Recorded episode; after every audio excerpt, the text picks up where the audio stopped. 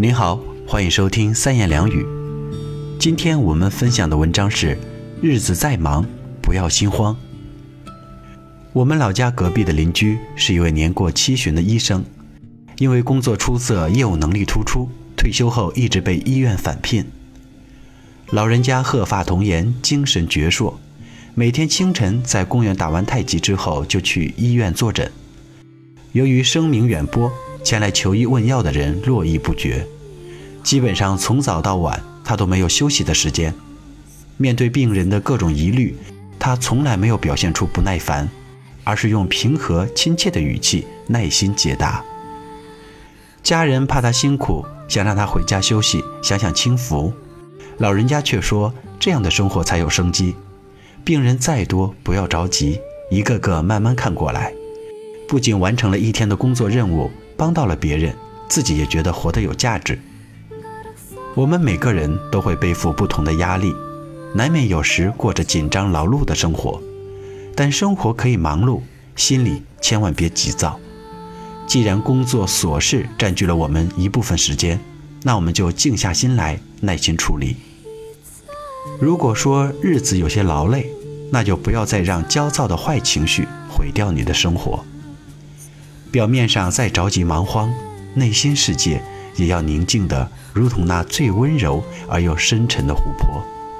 这才是我们面对繁忙快节奏生活的最佳打开方式。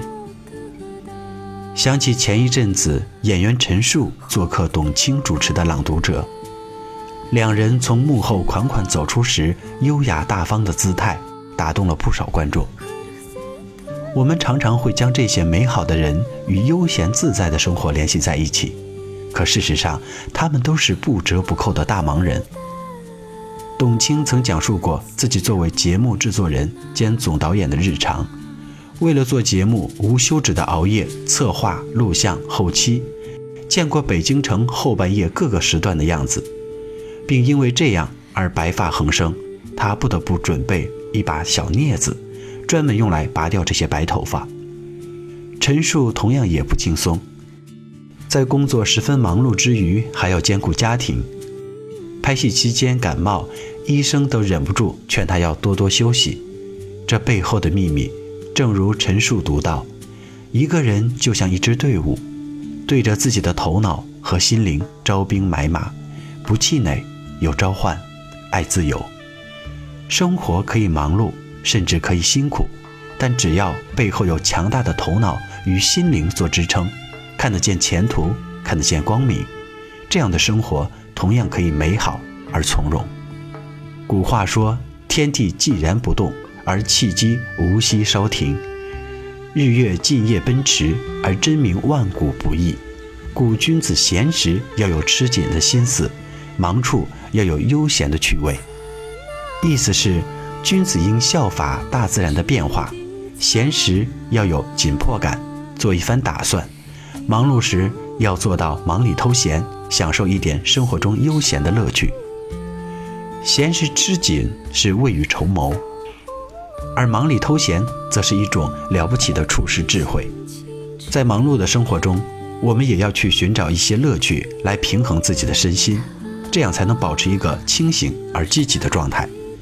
我之前一家公司的经理 Nancy 可以说是一个不折不扣的大忙人，他每天的时间都要被各种各样的会议与工作占满，经常需要加班，家里还有一个正在上小学的女儿需要照顾。但 Nancy 每天都神采奕奕，脸上带着明媚的微笑，很少露出倦容，工作效率也很高。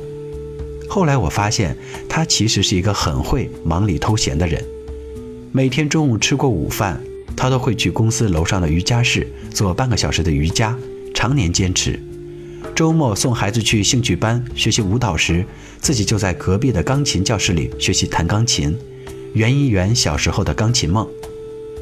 在压力大、节奏快的忙碌生活中，聪明的 Nancy 就这样为自己偷来了一段又一段美好的独处时光。曾在一本书中看到过这样一句话。心灵和胃一样，需要休息和复原，独处和沉思便是心灵的修养方式。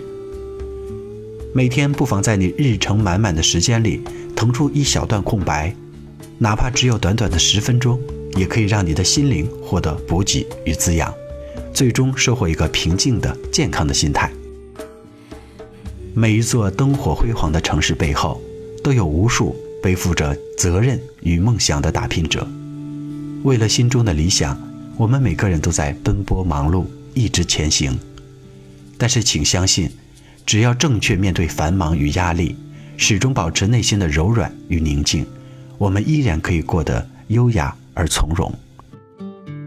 在繁忙的工作与生活之中，用心感觉风的温度，看云在空中怎样飘过，倾听雨声，闻闻叶子的味道，这样的人，才是真正热爱生活的英雄。